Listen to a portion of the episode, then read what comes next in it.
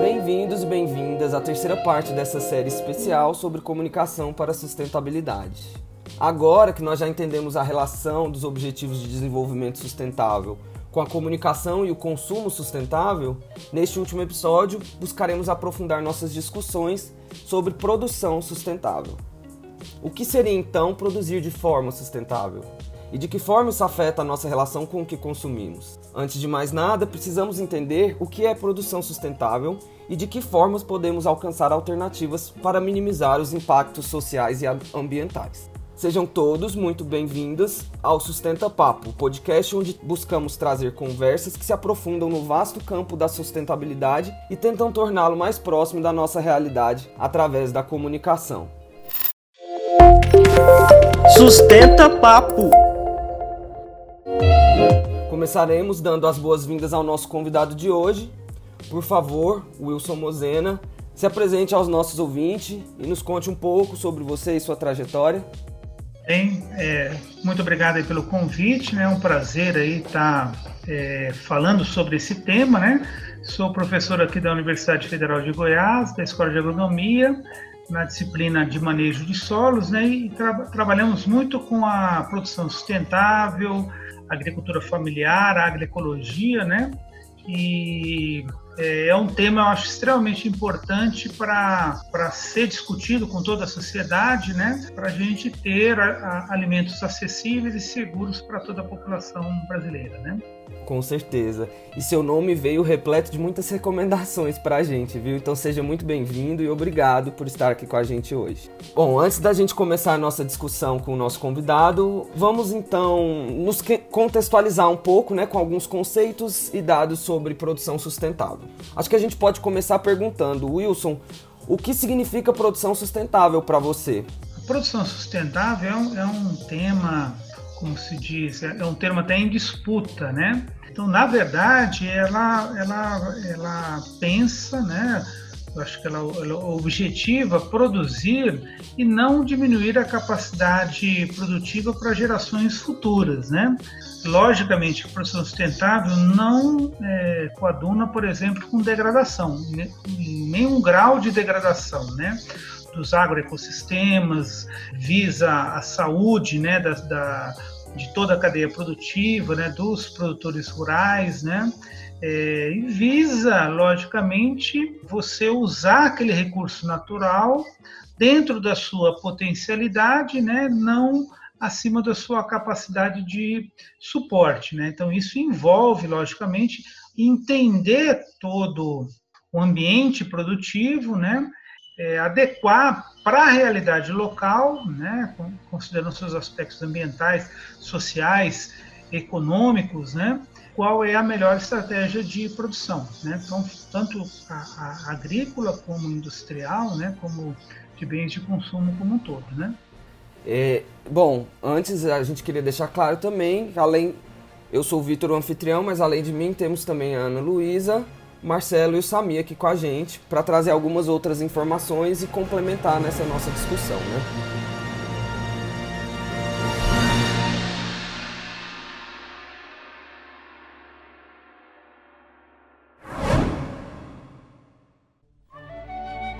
E segundo o que foi dito pelo, seguindo o que já foi dito pelo Wilson, a Ana vai falar um pouco agora sobre o conceito mais técnico, digamos assim, né, de produção sustentável. Certo, isso mesmo.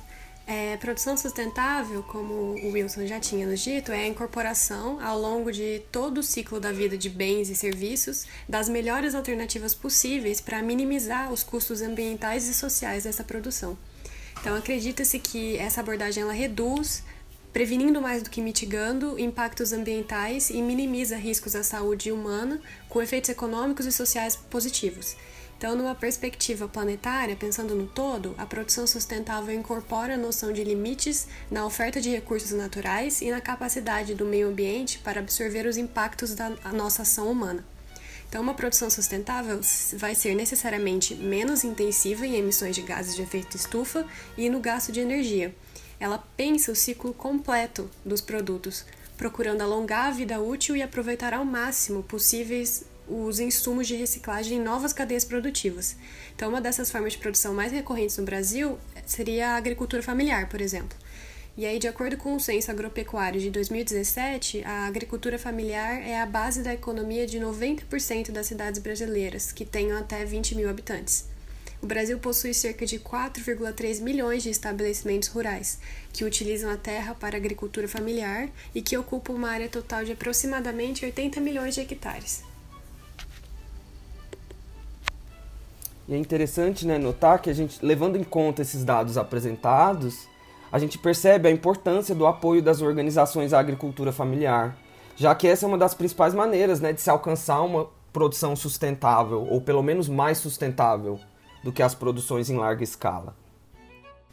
Exatamente. E aí, de acordo com os dados do relatório do Estado de Insegurança é, Alimentar no Mundo, da ONU, da, opa, perdão, da Organização das Nações Unidas para Alimentação e Agricultura, a FAO, o Brasil saiu em 2014 do Mapa Mundial da Fome. Aí, entre as ações que contribuíram para o alcance desse dado estão o apoio à agricultura familiar, com ações que buscam facilitar o acesso ao crédito, prestar assistência técnica e proporcionar uma maior segurança aos agricultores familiares. E em 29 de maio de 2019, a FAO lançou o tema A Década da Agricultura Familiar, em Roma, com o objetivo de colocar em prática um plano de ação global contra a fome e a pobreza rural até 2028, ou seja, dois anos antes do final da Agenda de 2030. Entre os objetivos estão criar um ambiente político que seja propício para fortalecer a agricultura familiar, ou seja, apoiando os jovens para que, que eles continuem na agricultura familiar, fomentar a igualdade de gênero, impulsionar as organizações de produtores, como a CSA, incluir sua inclusão e resiliência, alcançar a sustentabilidade e inovar em favor do desenvolvimento territorial.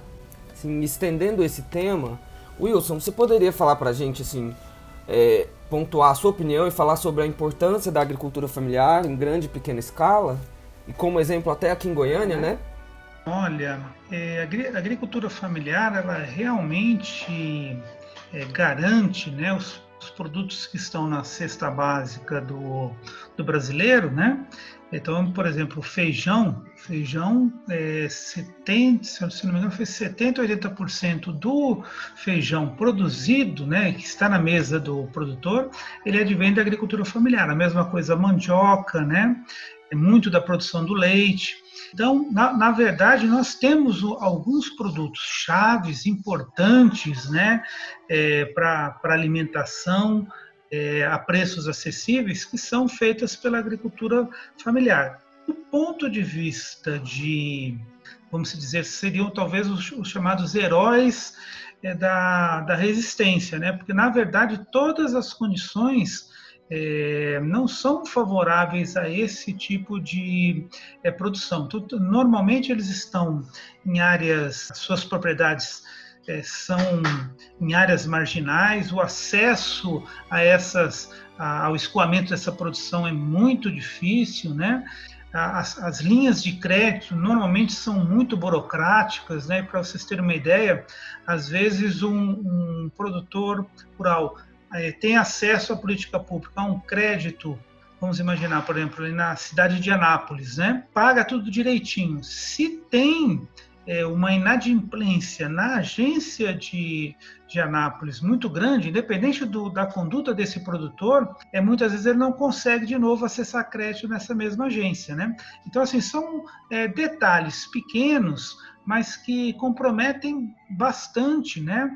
É, e, e, ele acaba sendo, sendo uma produção é, marginal, né? Então, às vezes, assim, muito acesso a determinadas tecnologias é, e, e, às vezes até alguns insumos, ele fica é, à mercê e tem que competir, né, com, com às vezes com uma, uma agricultura de outro país, né, que, de, de, produtos importados. Então, às vezes a gente tem é, a cadeia do leite, né, a cadeia do leite, ele, ela tem que competir com o leite que é importado, né? E que às vezes importa num determinado momento, né? E que às vezes aquela rentabilidade que ele poderia ter acaba sendo menor ainda, né? A gente pode falar do, dos produtores de alho, né? Que tem competição com o alho chinês que chega no no Brasil, né? E que às vezes lá tem subsídios, tem né, situações de, completamente distintas de, de competição. Então, a agricultura familiar no mundo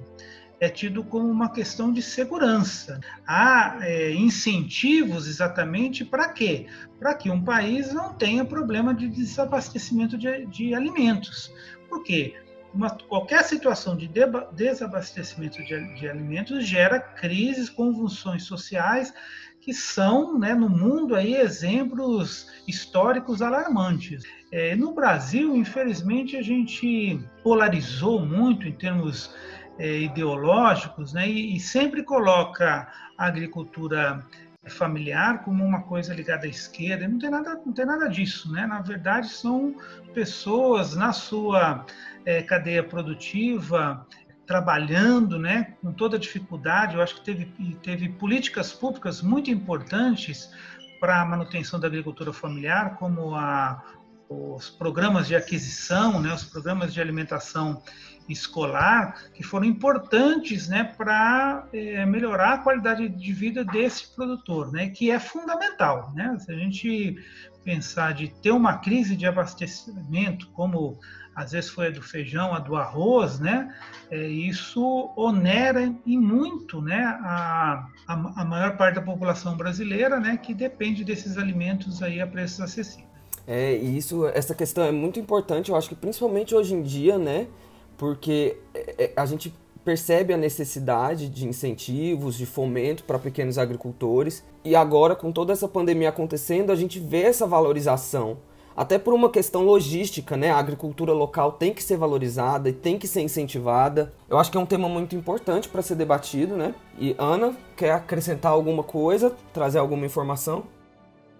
Exatamente. Então, é, levando em conta tudo que o Wilson falou, é, com a intenção até de criar um canal mais aberto e mais próximo entre os agricultores familiares e seus consumidores, as pessoas que, que apoiam esses agricultores, foi fundada a CSA, que é a sigla para a comunidade que sustenta a agricultura.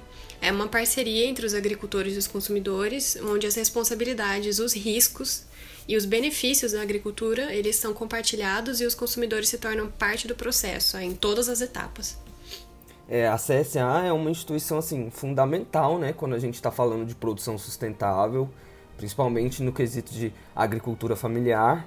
Então vamos aproveitar esse tema e trazer mais uma pergunta para o Wilson. Você poderia contar para a gente, Wilson, mais um pouco sobre o funcionamento das feiras em Goiânia e como os produtores rurais se articulam, né? E se, como estão lidando agora na pandemia com essas questões? Um aspecto interessante né, foi a, a, criação da, da DAO, né, Associação de Desenvolvimento da Agricultura Orgânica, né, em Goiás, que foi uma, uma, uma, coisa muito parecida com, com uma já existente lá no Ceará, que inclusive tem a, a, mesma, a mesma sigla, né? E que na verdade era isso, era um, um conjunto de consumidores que queriam né, alimentos é, seguros, que é, se organizaram numa associação de consumidores e é, englobaram produtores. Olha, a gente quer esse produto com essas características, né? E a gente é, paga isso adiantado para você. Então, antes de você me fornecer, gente já paga esses alimentos. E aí tinha um, um sistema até de cestas que eram entregues, né? Etc. E é, essa organização, né, permitiu é, encontrar alguns locais né, para é, comercializar esses produtos, que hoje a gente tem o Mercado 74, que foi uma conquista, que é já uma referência, e que é, é, ela, ela aborda um pouco os aspectos da chamada é, economia solidária. Né? Então, a economia solidária é uma, uma, uma linha né, que às vezes nem, nem sempre na economia liberal é, considera ela uma, uma forma de economia, mas é uma, uma economia é, que na qual elos da cadeia produtiva, hein, aí os consumidores e os produtores, traçam relações de confiança, né, é, de tal modo que o quê? A sobrevivência do agricultor fica garantida, exatamente porque é, independente das oscilações de mercado, relações é, oferta e procura, né, que às vezes pode ter preços é, estratosféricos e às vezes, né, é, não ter preço nenhum, de garantir um preço, né, é, que é, garanta a produção, né, no, no, ano inteiro, né, e que nem consumidor nem produtor seja esfoliado pelo outro, né? Então, o que, que a gente observa? Na verdade, isso não é uma regra, é uma exceção, né? A maioria dos produtores é, familiares aqui do entorno da região, o cinturão verde da região metropolitana de Goiânia, ofertam seus produtos no Ceasa. E às vezes no Ceasa, naquele box lá que eles chamam a pedra, né? E que é o quê? Relação de oferta e procura. Às vezes o produtor vai, né? Vem um carregamento, por exemplo, de tomate é, da, lá de, de Pernambuco, né? Derruba os preços de tomate e às vezes nem remunera o transporte, eles deixam esse produto lá no Ceasa, entendeu? E às vezes o que, o que acontece? Não chega, não tem tomate no, no Brasil inteiro, e às vezes o, o, tomate chega a 12, 15, né, 20 reais o quilo. Quer dizer, o consumidor em hora é esfoliado, porque o custo de produção não foi de 12, 15, 20, foi o custo de produção normal. Então, ele é, ele, por causa de oferta, ele é esfoliado, e tem hora que o produtor, né, que faz todo o investimento,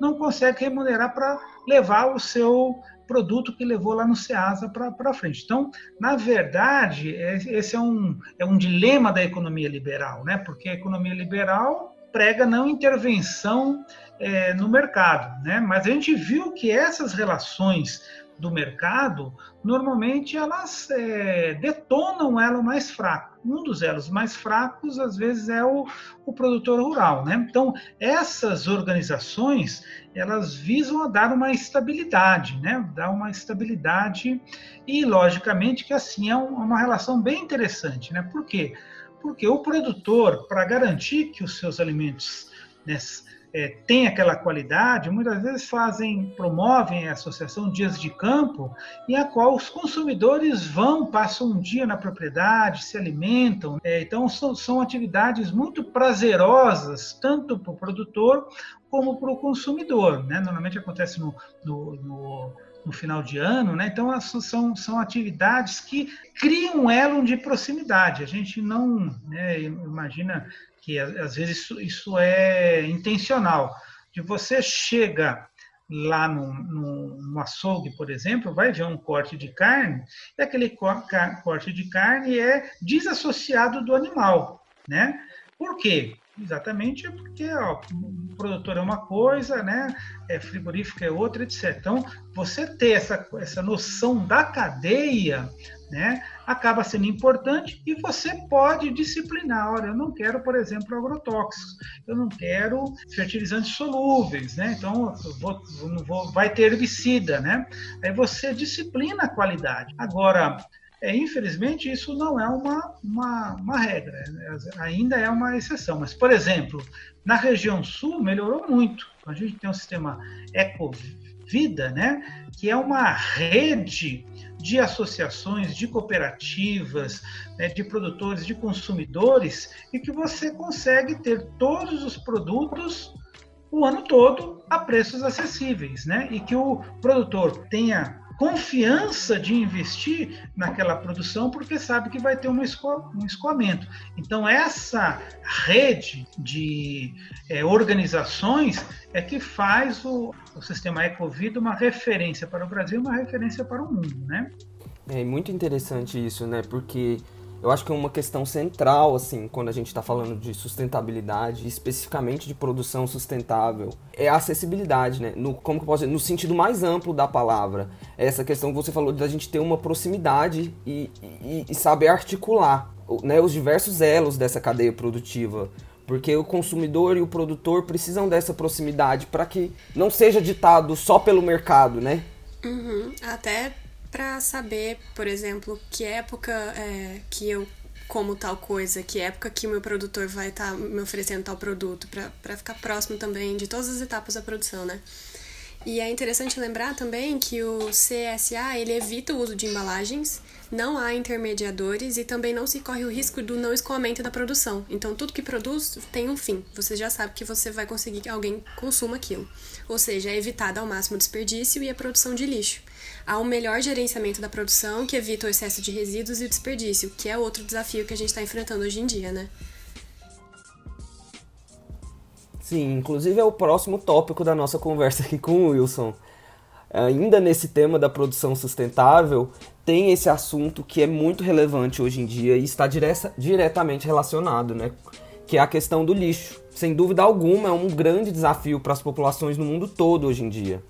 E aí, sobre isso, tem algumas informações muito relevantes sobre o assunto que a Ana vai trazer. Sim, é, no Brasil, mais de 50% dos municípios é, destinam o lixo para lixões a céu aberto e 22% das cidades o lixo acaba em aterros controlados, que não tem tratamento de chorume e gases, por exemplo.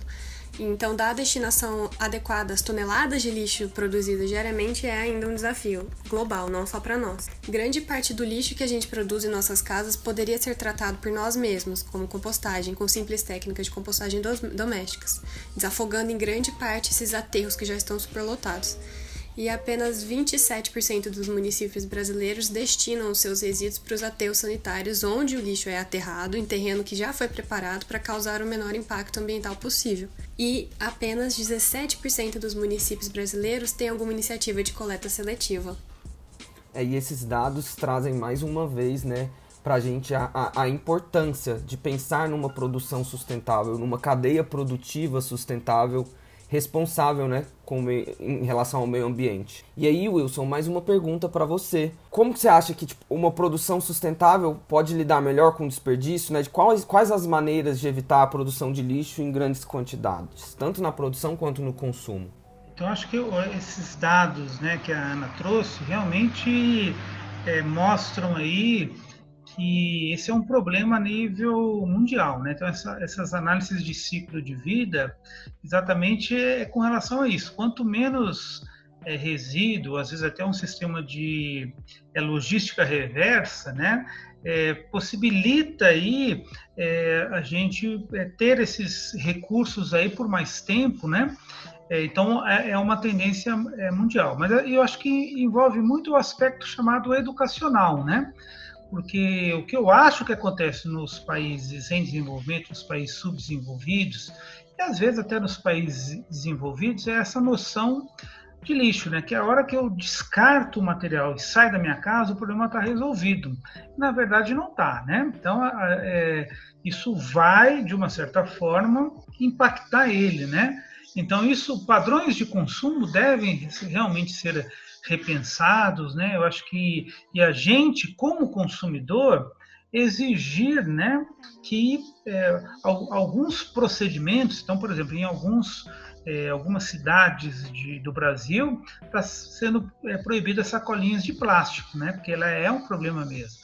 Foi, foi, a Ana comentou da história do resíduo orgânico, né? Pra vocês terem uma ideia, a média da produção de lixo da região metropolitana de Goiânia é 1,4 quilos de lixo por habitante dia. Né? Se a gente pensar um milhão, um milhão e pouco da região metropolitana, é, é, é assustador. Né? A gente tem que reduzir isso daí para menos da metade. E desse 1,4, metade disso é lixo orgânico. Então, o que, que acontece? Né?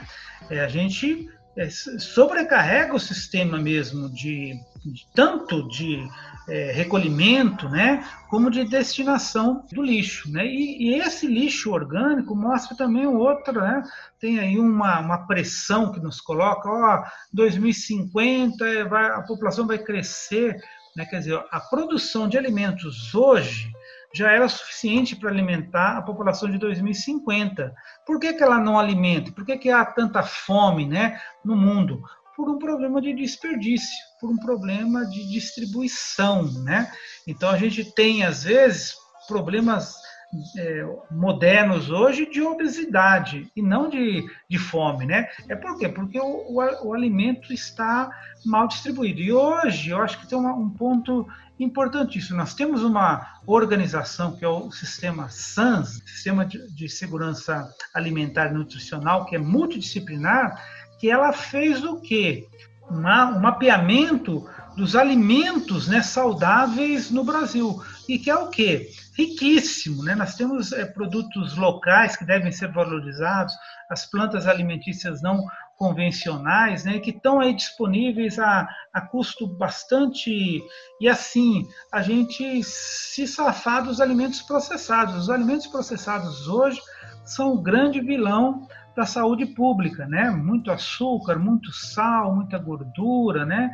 Esse, esses, muita, muita farinha processada, né? Farinha branca. Então a gente, a gente precisa, é, como uma política de saúde, é ter alimentos é, mais saudáveis. E, logicamente, que muitos desses produtos que a gente desperdiça, casca, né, etc., poderiam ser, né, tendo um, um, bom programa de educação, a gente é, diminuir, inclusive, os nossos consumos. Né? Então, a gente às vezes desperdiça a casca, que está o maior valor nutricional de um determinado é, produto. Né? Então, é uma coisa cultural. Eu acho que a gente tem que pensar isso né, e, e ter outros padrões de consumo que repense exatamente o, o lixo produzido, né?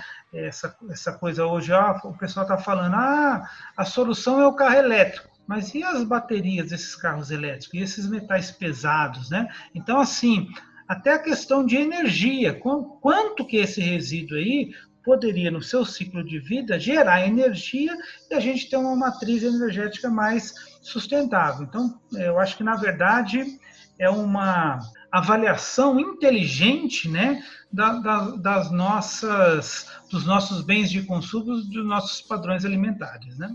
Exatamente. E como você falou, é uma quantidade assustadora de lixo, né? E não só lixo orgânico, mas lixo tecnológico, resíduos de qualquer tipo. Você tocou numa questão central, é uma questão de tipo, conscientização. E para passar pela conscientização, a gente tem que tratar na questão cultural, né? E não só a questão cultural, mas é imprescindível também a gente pensar em políticas públicas para a sustentabilidade, como você estava falando.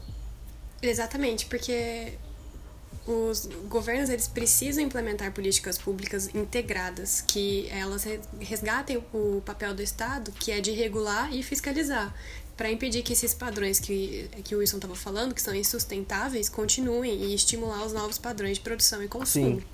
E inclusive algumas dessas questões, como até o Wilson já citou algumas iniciativas, né? Tipo, tem, já estão sendo endereça, endereçadas também por iniciativas como a Política Nacional de Resíduos Sólidos.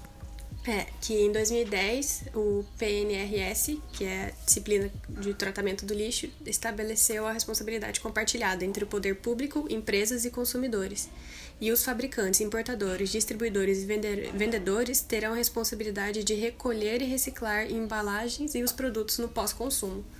Sim, como a gente já frisou várias vezes aqui, né, nos, nos episódios anteriores, tipo, é, essa questão da sustentabilidade é uma questão que precisa ser pensada levando em conta toda a cadeia produtiva, né? E não é a, a gente precisa pensar e ter consciência de que existe mais coisa, não é a gente não consome e, e acabou por aí a gente tem que ter a consciência de que o lixo vai para algum lugar e, e, consciência desse lixo que a gente está gerando, né? Como a Ana tinha falado antes, existem é, iniciativas que a gente pode. É, coisas que a gente pode fazer dentro de casa mesmo, né? Como uma composteira orgânica doméstica ali. Ou então até mesmo, como o Wilson falou, de simplesmente repensar os nossos hábitos de consumo e consumir de forma mais consciente, né? Trazer isso é muito importante. E aí envolve várias dimensões, né? Tanto a educacional, quanto a questão de política, quanto a questão econômica, cultural. Mas eu acho que a proposta do nosso podcast é isso, né? É levantar essas questões para que a gente possa refletir um pouco mais sobre isso e pensar um pouco melhor, repensar, na verdade, né? E vale lembrar que não são apenas as nossas contribuições como consumidores que afetam o cotidiano. Né? A gente deve também, como cidadão, cobrar das instituições governa governamentais e das empresas para que elas façam a sua parte. E aí entra também um conceito que a gente já abordou no episódio anterior de é, consumidor cidadão, que é essa questão né, da gente ter a consciência, da gente ter a consciência não só dos nossos hábitos, mas dos nossos direitos e dos nossos deveres como cidadão, para que a gente possa ter essa mentalidade um pouco mais sustentável, né? E buscar um futuro mais sustentável. Bom, eu acho que é isso então. Assim a gente finaliza a nossa série especial sobre produção e consumo sustentável.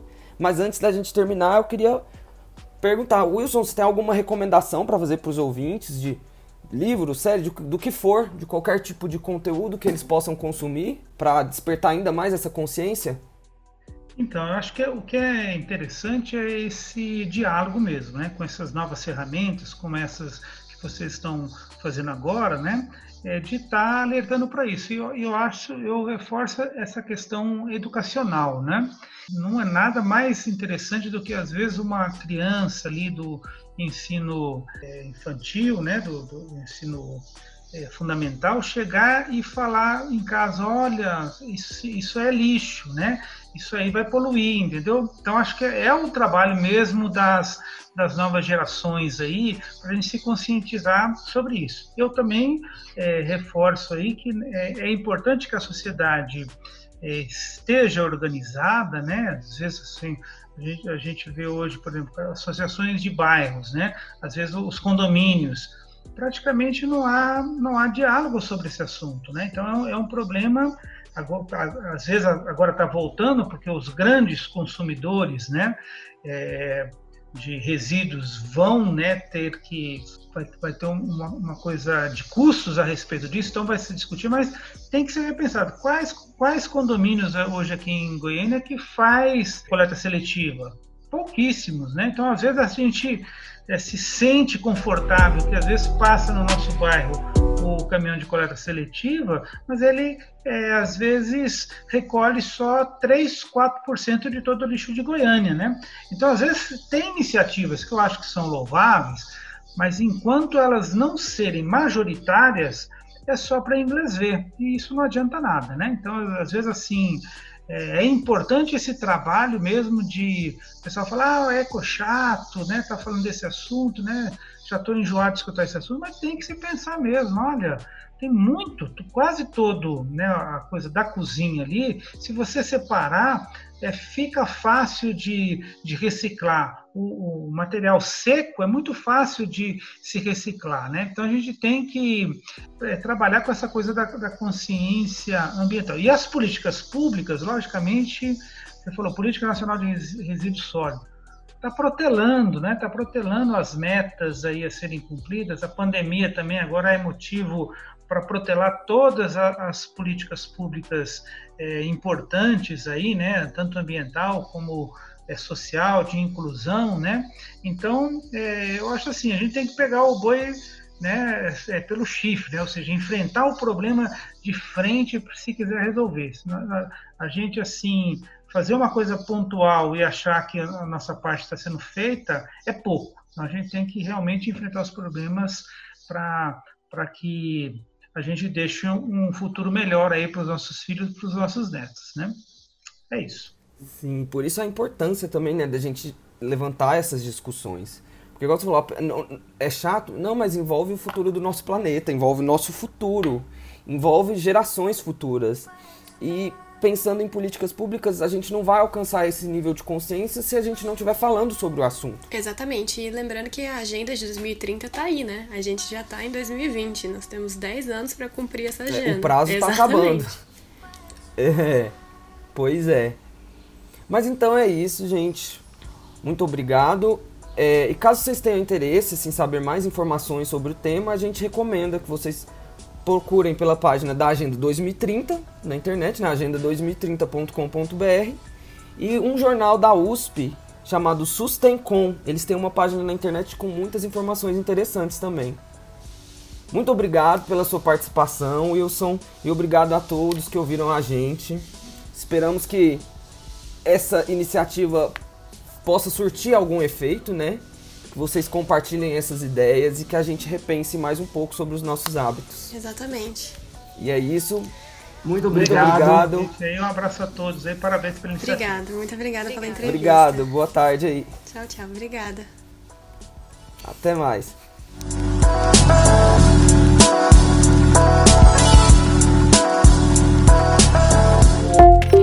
Sustenta Papo.